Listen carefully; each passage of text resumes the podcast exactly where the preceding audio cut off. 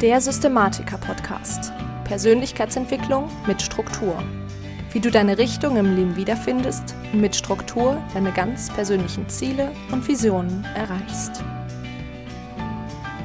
Hallo zusammen und herzlich willkommen zum Systematiker-Podcast, dem Podcast für angehende Systematiker. Ich bin Lisa Schröter und heute geht es um die Grundsätze zum Thema Finanzen. Und Zuallererst mal, ähm, ja, ich bin ein bisschen erkältet, du hörst es vielleicht. Aber ich möchte natürlich nicht, dass für dich die Podcast-Folge ausfällt und deswegen ist es heute ein bisschen verschnupft. Aber das soll dem ganzen Thema keinen Abriss tun. Ich hoffe, es geht trotzdem mit der Stimme und ähm, ja, ich würde sagen, wir beginnen direkt mit dem Thema. Und zwar ist es so, dass ich immer wieder höre bzw. von Menschen mitbekomme, die entweder immer wieder meist Ende des Monats in den Dispo rutschen, sprich Schulden machen, oder zumindest immer nur gerade so über den Monat kommen. Und vor kurzem hatte ich dann ähm, eine Live-Session in meinem Kurs endlich in die Umsetzung. Und nachdem es, das war letztendlich der Fall, nachdem es in dem Kurs um das Thema Finanzen beziehungsweise die finanziellen Ziele ging. Und bei dem hat eine Teilnehmerin erzählt, dass es ihr ja letztendlich genauso geht, wie ich das gerade beschrieben habe. Sie kommt meistens gerade so über die Runden, aber alles, was sie reinbekommt, das geht quasi auch sofort wieder raus. Sie wird sich sozusagen gern was zurücklegen, hat aber ja letztendlich irgendwie keine Ahnung, wie sie das Ganze machen soll. Und genau durch die Frage ist mir eben nochmal klar geworden, wie krass es bei dem Thema Finanzen oft schon ja nur an den Basics fehlt, als wir das Ganze dann besprochen haben.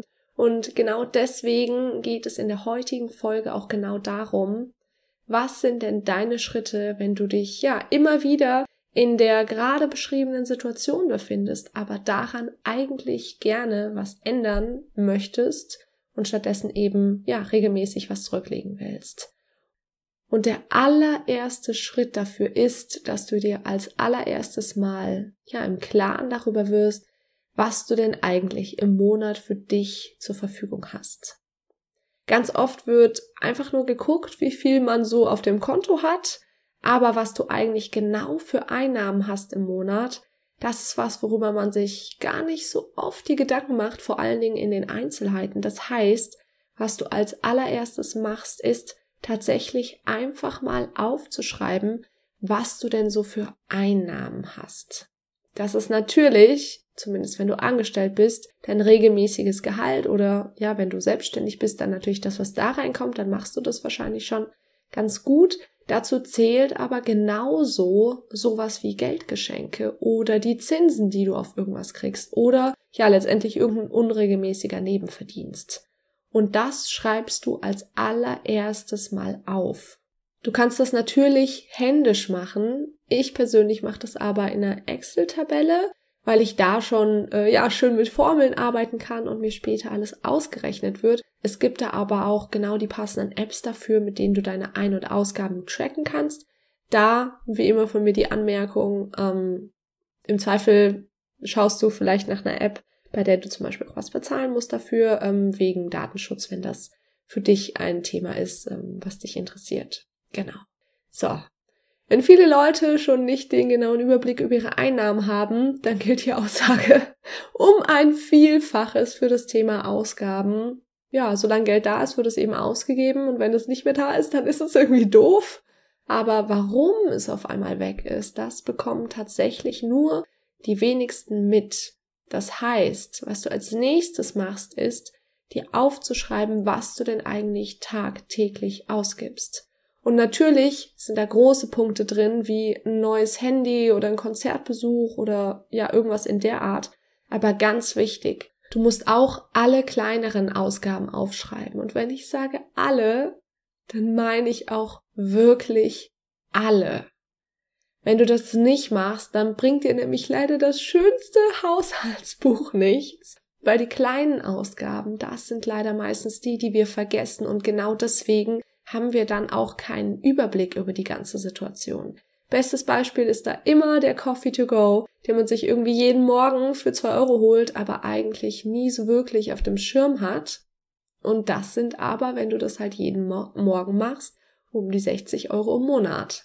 Und ja, gerade wenn du da mm, ja in den Anfängen stehst beim Thema Finanzen, dann sind 60 Euro im Monat halt relativ viel für dich. Und ja, deswegen ist es einfach super, super wichtig, auch diese kleinen Beträge wirklich alle aufzuschreiben. Was du auch nicht vergessen solltest, ist, Viertel, halb oder ganzjährliche Kosten aufzuschreiben. Das heißt, du schaust einfach mal, was fällt, ja, wann fällt deine, wann fallen deine Versicherungen an, wie viel ist das, GEZ etc. Und dann rechnest du das einfach auf den Monat runter, indem du das eben dann durch, ja, zwölf zum Beispiel teilst. Genau. Also, nächster Punkt, alle Ausgaben aufschreiben. Und da reicht auch schon, wenn man das mal, ja, nur drei Monate macht und da wirklich einfach mal intensiv beobachtet, dass du so ein bisschen Überblick hast. Ich mache das, wie gesagt, auch in der Excel-Tabelle und habe das dann nach Kategorien sortiert tatsächlich. Also sowas wie Hobby, wie Lebensmittel, wie Ausgehen, wie Urlaub etc. Das heißt, ich weiß wirklich ganz genau, für was ich eigentlich im Monat mein Geld ausgegeben habe und kann dann rückblickend auch schauen, ob ich wirklich genau dafür denn Geld ausgeben möchte in Zukunft. Das ist aber ein Schritt später. Also im ersten Schritt geht es wirklich erstmal darum, nur den Überblick zu haben. Du sollst da grundsätzlich auch erstmal noch gar nichts verändern dran. Genau. So. Jetzt hast du schon mal einen ganz guten Überblick, wie gesagt, über, deinen Monat, über deine monatlichen Einnahmen und Ausgaben. Und als dritten Schritt schaust du jetzt zuerst mal, was da so übrig bleibt wenn denn da was übrig bleibt. Aber vor allen Dingen überlegst du dir, wie viel du denn eigentlich zurücklegen wollen würdest im Monat. Was da ganz wichtig ist, fang nicht bei der Summe an, die du zurücklegen möchtest, sondern frag dich, wofür du etwas zurücklegen möchtest. Also ist das der Urlaub, ist das der neue PC, ist das die Weltreise, die Bildung deiner Kinder, für dein Alter vielleicht. Also für was genau ist das, was du zurücklegen möchtest und wie viel brauchst du da voraussichtlich ungefähr für. Und das wofür ist wirklich unfassbar wichtig für dich in der Situation. Einmal, weil es für dich ja einen Sättigungspunkt darstellt. Das heißt, dass du ein festes Ziel hast und eben nicht ins Unendliche Spaß, weil du dann nie dieses, ja, du, du strebst quasi immer nach etwas, was du eigentlich nie erreichen kannst und hast damit immer so ein, ja, so ein Bedürfnis nach etwas, was du eben, ja, nie, nie hinkriegst, sage ich mal, und dann eben auch kein Glücksgefühl hast. Das heißt, du bist im Zweifel immer ein bisschen unglücklich mit der Situation. Und zweitens geht's aber auch darum, dass du damit ja eine Art Motivation hast. Über intrinsische und extrinsische Motivation haben wir ja schon geredet. Die Folge dazu wie immer in den Show Notes. Ähm, und wenn du dein wofür kennst, ja, dann hast du quasi ein klareres Bild vor dir, wenn du jetzt zum Beispiel sagst, eine Weltreise oder ein bestimmter Urlaub, da hast du eine Emotion, die du mit der Situation verbindest, ganz anders, als wenn du einfach nur eine Summe hast. Genau. Also, du hast jetzt, wenn du das gemacht hast für die drei Monate, einen Überblick über deine Einnahmen und Ausgaben und du weißt, wie viel du gern pro Monat zurücklegen möchtest. Und was jetzt dein vierter Schritt ist, ist, genau diesen Betrag, den du zurücklegen möchtest, schon Anfang des Monats zurückzulegen. Bezahl dich immer als erstes selbst. Ganz wichtig. Ganz viele nehmen sich vor, das zurückzulegen, was irgendwie am Ende des Monats noch übrig ist. Das Problem ist, wie du gerade eben gesehen hast, dass, wenn du so vorgehst, am Ende meistens gar nichts übrig ist. Oder zumindest nicht so viel, wie du das gerne hättest. Und die Konsequenz daraus ist, ja, dass man dann eben auch genauso viel zurücklegt, also entweder gar nichts oder nicht so viel, wie man das denn eigentlich möchte. Und du damit letztendlich eben dann nicht das erreichst, wofür du denn eigentlich zurücklegen möchtest, beziehungsweise das in, nicht in der Zeit erreichst, in der du es möchtest. Genau.